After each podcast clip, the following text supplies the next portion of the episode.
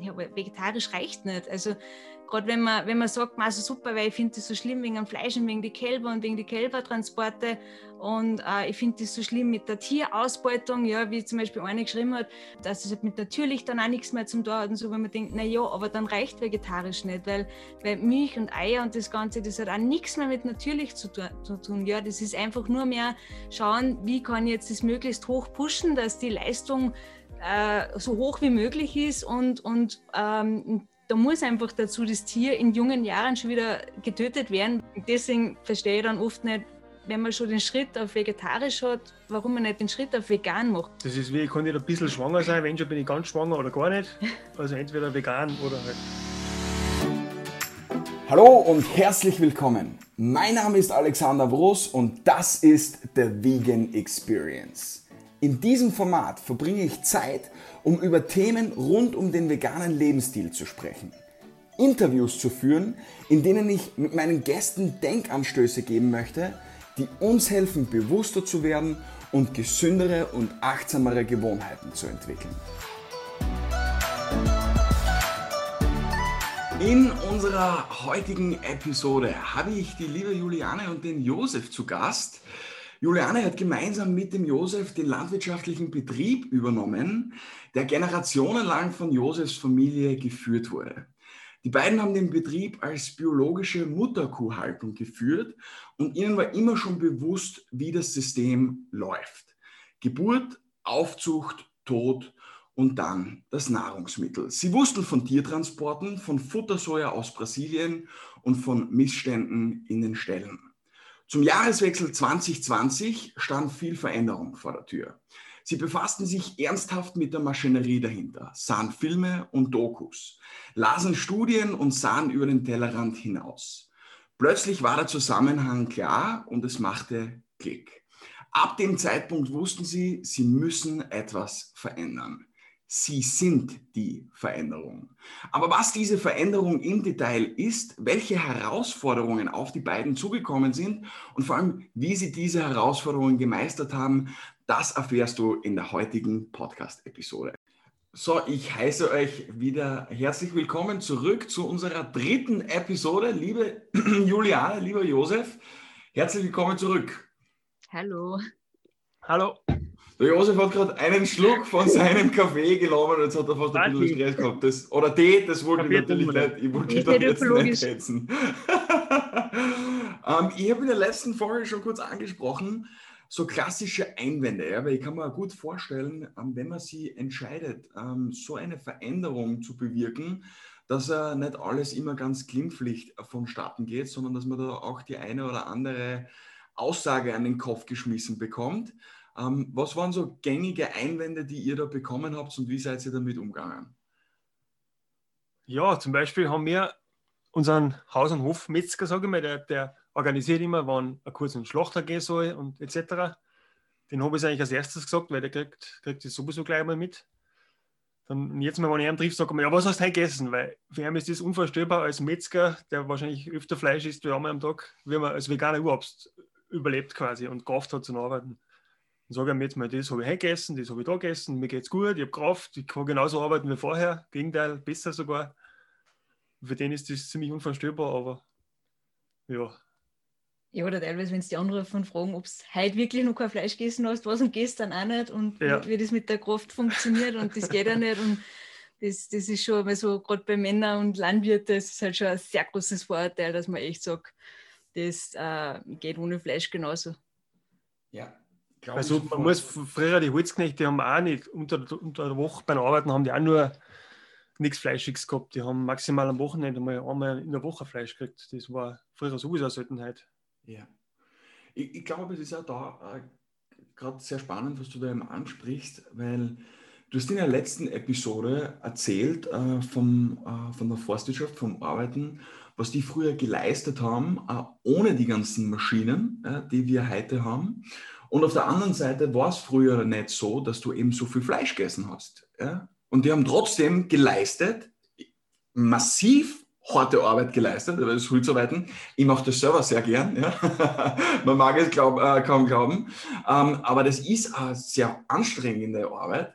Und die haben einfach kein Fleisch gehabt und denen ist trotzdem super gegangen. Die haben super ausgeschaut, die waren stark, die waren kräftig. Und es ist in vielen Menschen einfach drinnen, dass man das eben braucht, äh, um gesund zu sein, um alles zu haben, äh, um fit zu sein. Und dass es eben ein kompletter Blödsinn ist, haben wir eh in der letzten Episode auch schon kurz angesprochen. Ähm, kriegt ihr solche Einwände wie zum Beispiel, ja, aber wenn das jetzt ja jeder so machen würde wie ihr, dann gibt es ja irgendwann einmal keine Tiere mehr ich habe es auf, auf Instagram, hat das auch schon mal wer, ja, so in die Richtung, wo ich mir denke, naja, aber wir haben gerade das größte Artensterben seit, keine Ahnung, oder seit die Dinosaurier, kann man eigentlich sagen, ja, wo man denkt, wenn derjenige, der das Argument bringt, äh, wirklich sich so Gedanken machen würde, dann würde er erst recht Veganer werden, weil weil die Tiere, was wir jetzt haben, weil eben das heißt ja dann immer, dann hätten wir keine Kühe mehr und was weiß ich was alles, wo man denkt, die sind alles Hybriden, die sind ja alles die Hühner, die Kühe und keine Ahnung, die sind ja alles hochgezüchtet, die haben ja mit natürlich oder mit der Urform überhaupt nichts mehr zum tun, mhm. ja. Weil, weil ich denke mir, äh, schau dir eine Milchkuh an, die was ein mageres Körpergestell ist, ja, und die was einfach nur unten einen riesen Eiterhänger hat damit es da ihre 40, 50 Liter Milch am Tag produzieren kann, was hat das noch mit einem natürlichen Tier zum tun? Und ja. gerade durch die, die Nutztierhaltung verschwindet so viel natürlicher Lebensraum und wird so viel ökologisch zerstört, wo ich mir denke, da, da sterben einfach wieder so viele Arten aus, aufgrund dessen, äh, wie wir uns ernähren. Also wenn man sich um das Gedanken macht, dann muss man erst recht Veganer werden, ja. Mhm, absolut, ja finde ich, ist die absolut richtige äh, Ansichtsweise. Ja. Ähm, du hast in der ersten Episode schon mal kurz angesprochen, dieses ganze Gen-Soja und dieses äh, Futter, ähm, diese ganze Thematik und auch jetzt, dass diese ähm, Tiere eigentlich alle Hybriden sind. Ja. Ähm, ich habe zum Josef in der zweiten äh, Episode gesagt, in einer perfekten Welt, wie hättest du gern, dass das abläuft? Ich merke, dass das ein Thema ist, für das du sehr brennst, Juliane. In einer perfekten Welt, wie hättest du gern, dass das abläuft? Ich glaube, dass es viel schwierig ist, weil wir mehr und mehr einen Podcast gehört, wo halt auch einer gefragt worden ist, ähm, wo ich sage, das, das kann man eigentlich gar nicht beantworten, wirklich, weil, weil das einfach äh, so viele Faktoren sind. Ich kann jetzt nicht sagen, die perfekte Welt wäre, dass alle Veganer sind, weil ich weiß, das wird nicht funktionieren. Ja? Es war ja das schon ein Riesenschritt, wenn einfach der ganze Konsum und alles wieder viel bewusster wird, ja.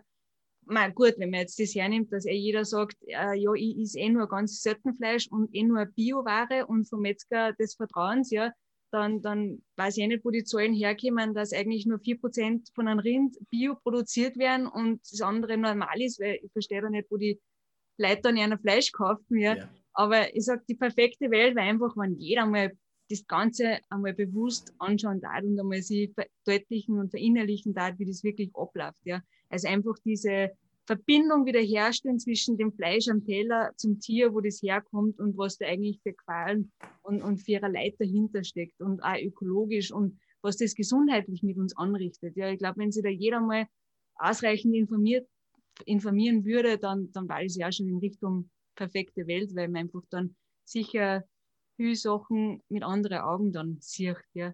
Nicht so, wie es uns dann von klar auf eingetrichtert wird. Und was würdest du da für äh, Quellen empfehlen, um, um da hinter die Kulisse schauen zu können, um diese Verbindung wieder herzustellen? Würdest du sagen, hey, geht's einmal in einen Schlachthof oder schaut euch Doku XY an oder was, was hat dir geholfen, diese Verbindung herzustellen? Ich sage, vor einem Jahr, wenn du mit einem Schlachthof gestört hast, wahrscheinlich, also noch ein bisschen mehr wie ein Jahr, dann ja, hätte mich das wahrscheinlich schon mal schockiert und, und Fleisch war vielleicht einmal der Appetit äh, vergangen, aber minimiert. Und ich denke mal, ich habe ja vor ein paar Jahren auch schon mal eher eine Phase gehabt, wo ich sage, wo kommt das her oder was steckt da beim Plastik dahinter? Aber man rutscht doch wieder ein in das Ganze, ja, weil einfach vielleicht die, die Verbindung nicht so extrem hergestellt worden ist. Ja. Aber ich glaube, einfach in dem Moment, wo es dann richtig vom Gedanken her Klick macht, ja, dass du das verstehst, dann erst äh, kannst du wirklich an dem arbeiten und das umsetzen. Ja. Also ja, sicher kommt man jetzt sagen, ja, auf Netflix XY und auf der Webseite haben wir einen Haufen Sachen auch verlinkt und so. Äh, was, was uns halt einfach geholfen hat, dass, dass wir einfach das verstanden haben. Äh, es gibt einen Haufen Bücher, es gibt die China Study, es gibt von Rüdiger Dahlke viele Sachen, was man einfach sie mal durchlesen kann, gesundheitlich auch und so. Aber ich sage, das, was wirklich bei jedem Einzelnen ankommt, das ist natürlich immer anders. Gell? Also ich sage, einer, der was mit dem aufgewachsen ist, dass, dass äh, am Hof ein Viech geschlacht wird oder so, dem wird das am Schlachthof sicher nicht so schockieren, aber vielleicht, wenn er die gesundheitliche, äh, die Studien dazu liest, versteht das vielleicht dann einmal. Ja? Also ich denke mal, das, da gibt es auch kein, also ja, ich denke, wenn in der Schule das Kochen mit Fleisch gelernt wird, dann müssen halt auch die Schüler mal in den Schlachthof gehen und sehen, wie ein, ein Tier richtig lebendig geschlacht wird, oder? Dass man Wo es herkommt, ja, vielleicht war das auch mein Ansatz, ja. Also wird das alles verniedlicht, das ist in einem kleinen Styroporteller drinnen und das war ja eh nie ein Viech, weil die Kuh, die ist lila und die grast eh nur im Grünen und naja, aber so ist es leider nicht. Und das, ein Stadt, Stadtkind kann den Zusammenhang nie, nie erkennen, wenn es das nicht sieht, leider. Vor, vor, allem, wie du vorher gesagt hast, äh, Juliane, ähm, dieses Thema ähm, ist ja eh nur ein paar Mal in der Woche und dann ja eh Biofleisch. Ja. Wie du richtig gesagt hast, ja, aber es wird ja nur ähm, 4%, glaube ich, hast du gesagt, Biofleisch äh, produziert. ist konventionell, glaube ich. Ja, ja weil heute haben sie irgendwo was gehabt, dass ja. ähm, wie viel wirklich ähm, so gehalten werden. Ich glaube, da waren beim Rind 4% oder so. Ja. Was ist Österreicher im Schnitt Fleisch pro Jahr? Keine Ahnung. ich weiß, ich weiß das so merke ich mir auf Dauer nicht. Ja, und es ist da eben, dass man sich immer überhaupt bewusst wird, wenn man eben äh, ich habe es vorher kurz angesprochen mit den Kindern ja, in der Schule, äh, da ein Fleisch isst, dann ist das sicher kein Biofleisch. Oder wenn man arbeitet und in der Kantine, ähm, also in der Cafeteria oder dort halt ein Fleisch isst, dann ist das auch sicher kein Biofleisch. Und wenn man ausgeht und Essen isst, dann ist es auch in den seltensten, aller seltensten Fällen ist das ein Biofleisch, sondern es ist auch Massentierhaltung, Fleisch in ganz, ganz vielen Fällen. Und viele Menschen sind sich das, glaube ich, einfach nicht bewusst. Ja? Und wie du richtig gesagt hast, vorher, diese Verbindung ah, fehlt ganz, ganz oft. Ja, vor allem, äh, viele gehen einfach nur vom Fleisch aus, ja, aber das Problem ist ja nicht nur das Fleisch an sich, sondern das Problem ist ja das andere, was auch alles noch mitläuft, weil in dem Moment, wo man sich mit der veganen Ernährung auseinandersetzt, merkt man dann eigentlich auch erst, in wie viele Produkte Ei, Milch oder sonst irgendwas drinnen ist. Und das ist ja das Problem. Ich sage, das Fleisch am Teller ist ja vielleicht jetzt vom Anteil her dann nicht so viel, wie was alles sonst nur an Nebenprodukten mitläuft, ja, weil eben mit der Milch, dass da eben so viel Kälber wegen dem sterben müssen, aber wo die Milch dann überall drinnen ist, ja, wenn man sagt, ja, aber ich kaufe meine Milchflaschen in Glas und, und äh, Bio von der und der Marken, ja, das ist ja nicht das ist ja nicht das Problem, der eine Liter, sondern das Problem ist ja, sind ja die unzähligen Liter, die in irgendwelcher ähm, Fertignahrung oder sonst irgendwo dann drinnen sind. Ja? Und in dem Moment, wo man sich das dann auch bewusst wird, merkt man dann eigentlich auch, dass das, das Argument total nichtig ist, ja, weil, weil du kannst nur so viel auf dein Biofleisch vom, vom, vom Metzger schauen oder sonst irgendwas oder von der Metzgerei, ähm, wenn, wenn dafür deine Dosensuppen und was weiß ich was alles äh, das und das und das beinhaltet, ja. Oder ein kaufter Kuchen, äh, wo die Eier aus, aus Bodenhaltung in der erbärmlichen Umständen sind, ja. Also das muss man sich ja auch alles einmal bewusst werden. Mm, absolut, ja. Und da will ich gleich mal anfangen, also für mich war das eine ganz arge Erkenntnis, wie ich angefangen habe, mich vegan zu ernähren. Fängt mir unweigerlich an, einfach einmal Produkte, die man kauft, umzudrehen und um zu schauen, hey, was ist da jetzt überhaupt drinnen? Äh, will ich das jetzt essen, kann ich das essen? Ähm, und man sieht, dass in so vielen Produkten eben tierische Produkte drinnen sind, wo man es zuerst gar nicht geglaubt hat, wo man sich denkt, hey, warum muss das da jetzt drinnen sein? Das war mir zuerst eben gar nicht bewusst. Und Süßigkeiten sind da das beste Beispiel. Entschuldige, ich habe es akustisch nicht verstanden. Süßigkeiten sind da das beste ja. Beispiel, weil Süßigkeiten konsumiert jeder und es gibt aber fast keine Süßigkeiten ohne tierische Inhaltsstoffe. Ja? ja. Und wo ich mir denke, und da ist sicher nichts drinnen, was auf Tierwohl oder sonst irgendwas geachtet worden ist. Ja? Also Absolut. allein, wenn man das einmal sich bewusst wird, das ist ja Wahnsinn. Absolut, ja. Ähm, du hast jetzt auch vorher schon kurz angesprochen, ähm, das Thema mit dem Milch. Äh, ich glaube, ein Einwand, den ich da auf Instagram gefunden habe, ich esse kein Fleisch, trinke aber gerne Milch bzw. esse gerne Käse. Unterstütze ich jetzt die Fleischindustrie oder nicht? Ja, sicher, weil, weil ohne Milch, äh, also ohne Kalb keine Milch. Ja? Also ja. eben, man muss sich bewusst sein, die Kuh muss jedes Jahr ein Kalb kriegen, damit sie überhaupt der Milch hat. Und ja. bei 550.000 Milchkühe in Österreich allein, in, in Deutschland sind das Millionen, äh, heißt es, dass jedes Jahr in Österreich 550.000 Kälber auf dort kommen müssen, damit die Milch rennt. Aber Ja. was passiert mit den Kälbern? Also das Problem ist ja nicht die Fleischindustrie, sondern eigentlich die Milchindustrie, weil die Milchindustrie schießt ja die ganzen Kälber auf den Markt. Ja? Ja. Die entweder, wenn es männlich sind, älter wie zwei Jahre werden die nicht. Äh, wenn es äh, ein Kuhkalb sind, dann entweder hat es das gleiche Schicksal wie die Mutter, dass selber eine Milchkuh wird, oder das kommt genauso in den Mast und wird dann mit, mit ein, zwei Jahren oder ein paar Monaten äh, gemästet, je nachdem, was für eine Rasse und wie die Umstände sind. Ja. Aber das, das Problem ist ja echt nicht, dass, dass man Fleisch konsumiert, sondern eben diese ganzen Milchsachen, die laufen ja genauso mit und machen die Probleme. Mhm. Ja, und wir, äh, intensive Milchkuh, die hat vielleicht eine Lebenserwartung von 5, 6 Jahren, wobei unsere Kühe bis zu 30 Jahre alt werden oder normale Ja. Kuh. Normale Also, Kuh wird 20 bis 25 Jahre, im Idealfall sogar eben 30 Jahre. Also die sterben eigentlich alle in ihrem besten Jugendalter. die müssen so sagen. viel Energie in die Milch, dass, dass sie eine 40, 50 Liter produzieren, die werden ausgemergelt bei lebendigem Leib. Ja, das ist, glaube ich, das sind so Dinge, ähm, das, das wissen die meisten Menschen, glaube ich, einfach nicht. Für, für mich zum Beispiel, ich habe lange nicht gewusst, dass eine Kuh nur dann Milch gibt, wenn sie immer Keimerl gehabt hat. Ich habe das nicht gewusst. Ich habe gedacht, ja, Kuh gibt eh immer Milch. Und das ist, glaube ich, so bei vielen Menschen eben dieser Irrglaube eben drinnen und alles mit dem Alter, was ihr gerade angesprochen habt. Jetzt überlegt euch das einmal. Das sind 30 Jahre, 25, 30 Jahre.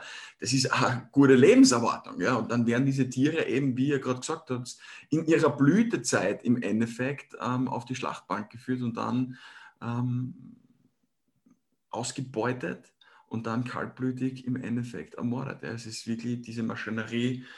Weil eben Wahnsinn. leider jeder Bauer muss auf jeden Liter Milch schauen, dass er überhaupt am Leben da bleibt. Weil es ist alles so auf Masse und nur Menge produzieren, dass überhaupt was überbleibt. Ja. Und nicht mehr, nicht mehr Qualität, nur mehr Quantität. Ich finde es ja aber so arg, wenn zum Beispiel jetzt haben wir ja viel Rückmeldungen gekriegt, weil wir eben jetzt im, im Fernsehen waren und im Radio und da im Internet auf einen Online-Artikel quasi. Und da haben halt voll viele Leute geschrieben und jetzt, äh, dass es super ist, was wir machen und so.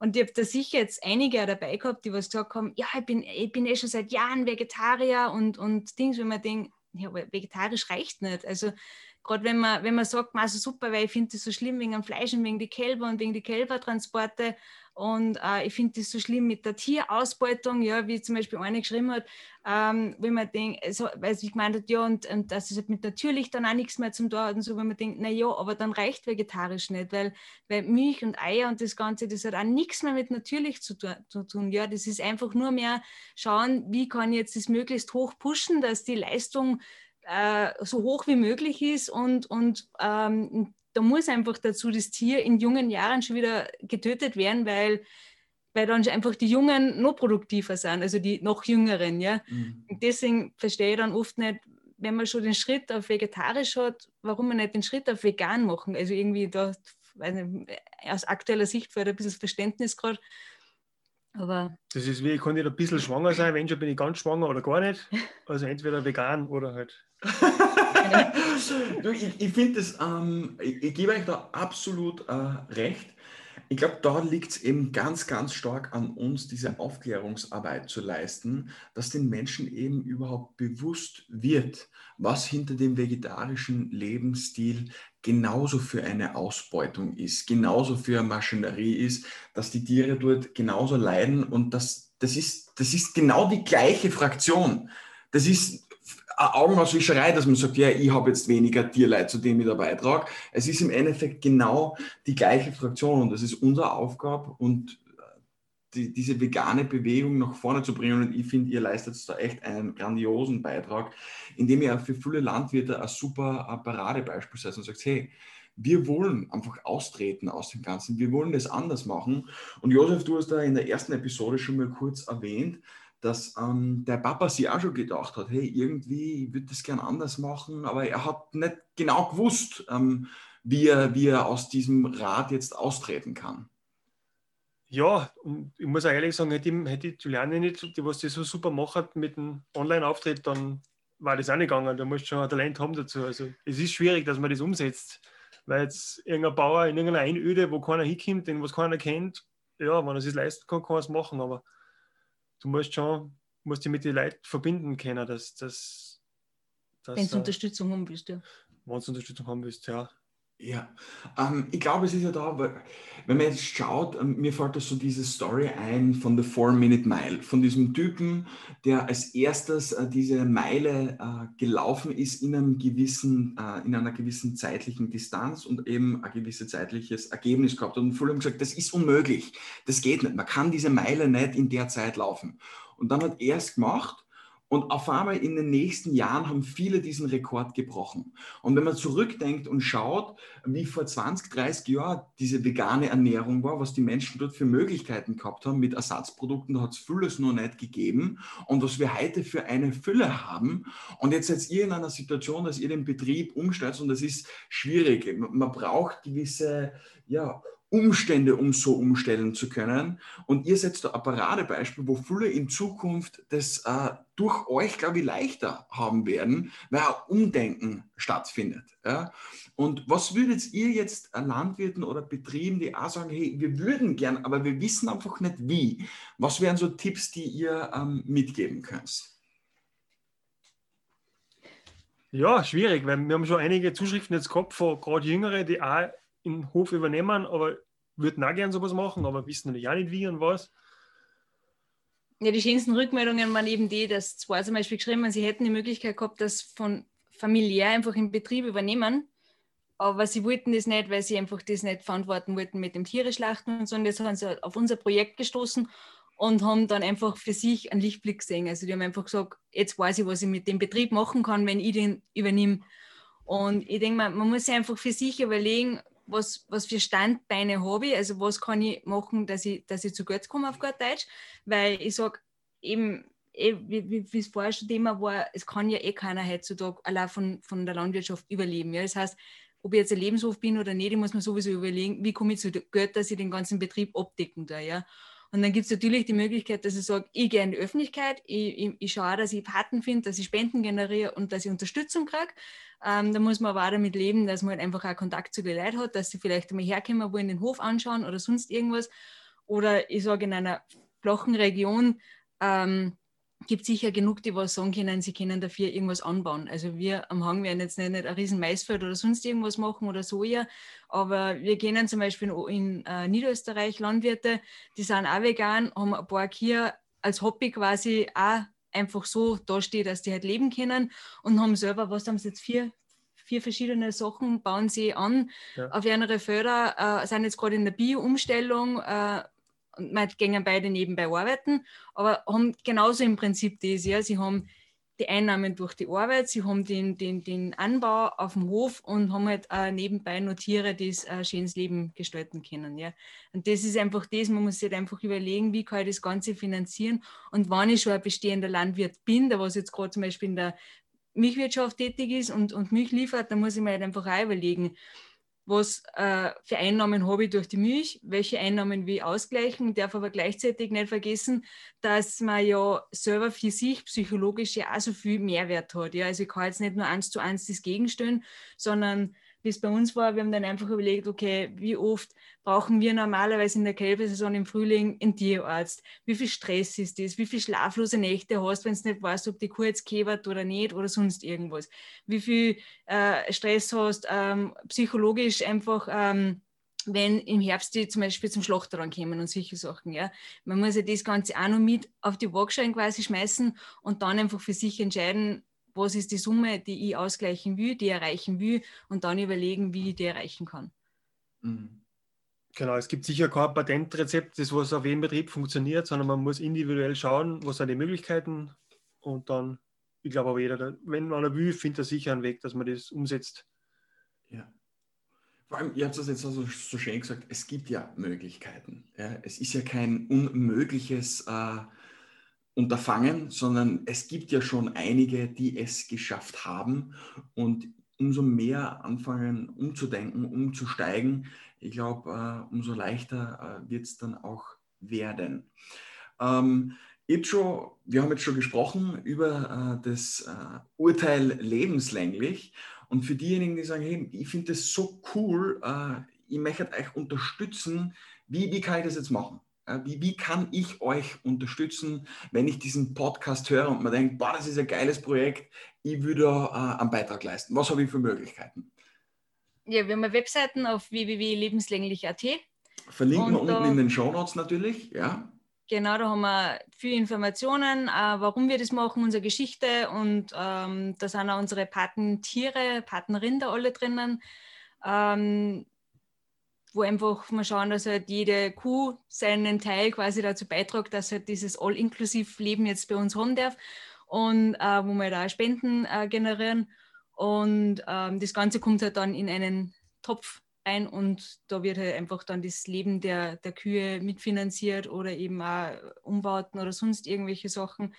Und ja, da kann man uns halt auf dem Wege unterstützen.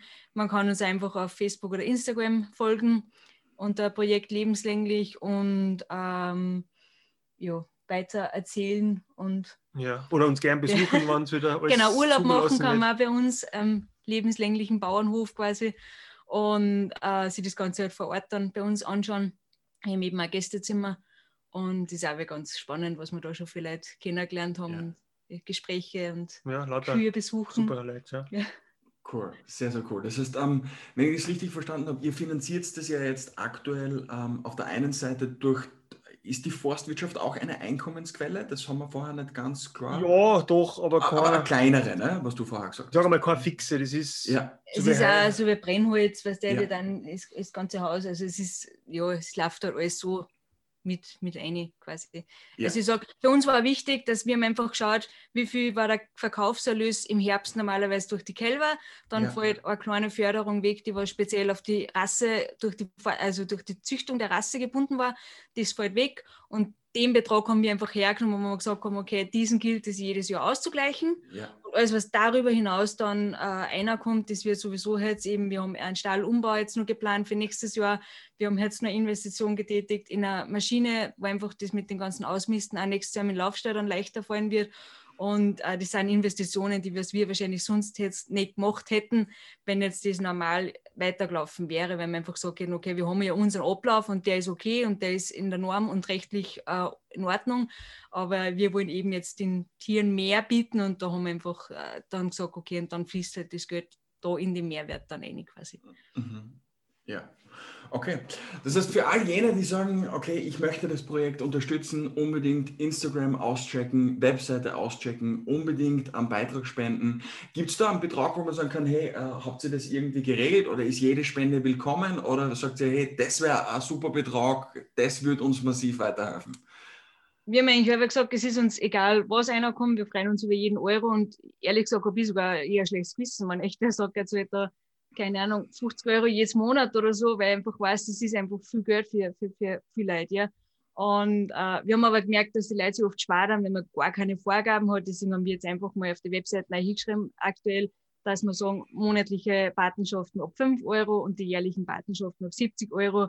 Und äh, wenn man in dem Bereich ist, kriegt man diese Patenurkunde von uns und kriegt dann sogar einen 20% Gutschein für äh, Übernachtung bei uns im Hof, wenn man Urlaub machen will. Äh, wenn wir sagen, da sind wir natürlich sehr froh, wenn uns dann die Paten besuchen kommen und ja. wir zum Beispiel im Sommer mit denen dann auf die Alm fahren oder so. Und ja, und das andere, also was jetzt sonst Spenden kämen, das, das ist jedem selbst überlassen, was er einfach ja. geben kann und will. Ja. Ja. Kleinvieh macht auch Mist. absolut, absolut. Äh, coole Metapher in dem, in dem Zusammenhang. Aber ich glaube, es ist eben, so wie du vorher gesagt hast, Juliane, äh, wenn man überhaupt keinen Bezug hat und man sich jetzt will gerne helfen, aber boah, wo fängt das an, wo geht das hin, ist es, glaube ich, auch wichtig, dass man das Thema anspricht, damit die Menschen wissen, hey, ah, das wäre halt einfach echt äh, super. Und jetzt haben wir das gemacht und dann wissen die Menschen, okay, wenn ich wirklich äh, weiterhelfen möchte, dann weiß ich jetzt, wie ich das am besten machen kann. Natürlich, Kleinvieh macht auch Mist. Ähm, zum Abschluss äh, stelle ich sehr gern die Frage, gibt es eine Frage, die ich euch nicht gestellt habe, ja, wo ihr aber sagt, hey, darüber würde ich noch gerne sprechen oder das ist was, das liegt mir noch am Herzen, das möchte ich unbedingt zum Abschluss noch mit, mitgeben. Dann habt ihr nämlich jetzt die Gelegenheit dazu. Ja, weil du mir irgendwie beim ersten Teil, glaube ich, war das, hast du gesagt, ähm, dass man irgendwie das Gefühl hat, wenn ich jetzt was ändert, dann richtet ja nichts aus.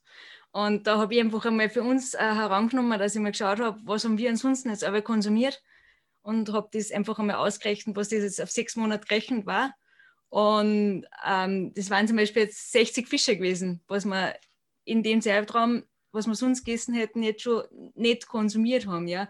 Oder 12 Kilogramm Schwein, was jetzt auf ein Schwein gerechnet nicht jetzt viel anhaucht, aber einfach diese 12 Kilogramm bestes Fleisch, ja, weil, weil vor allem es ist ja nicht, dass das ganze Schwein verwendet wird, sondern es ist bei uns in Europa oder in Österreich immer nur die besten Teile, ja.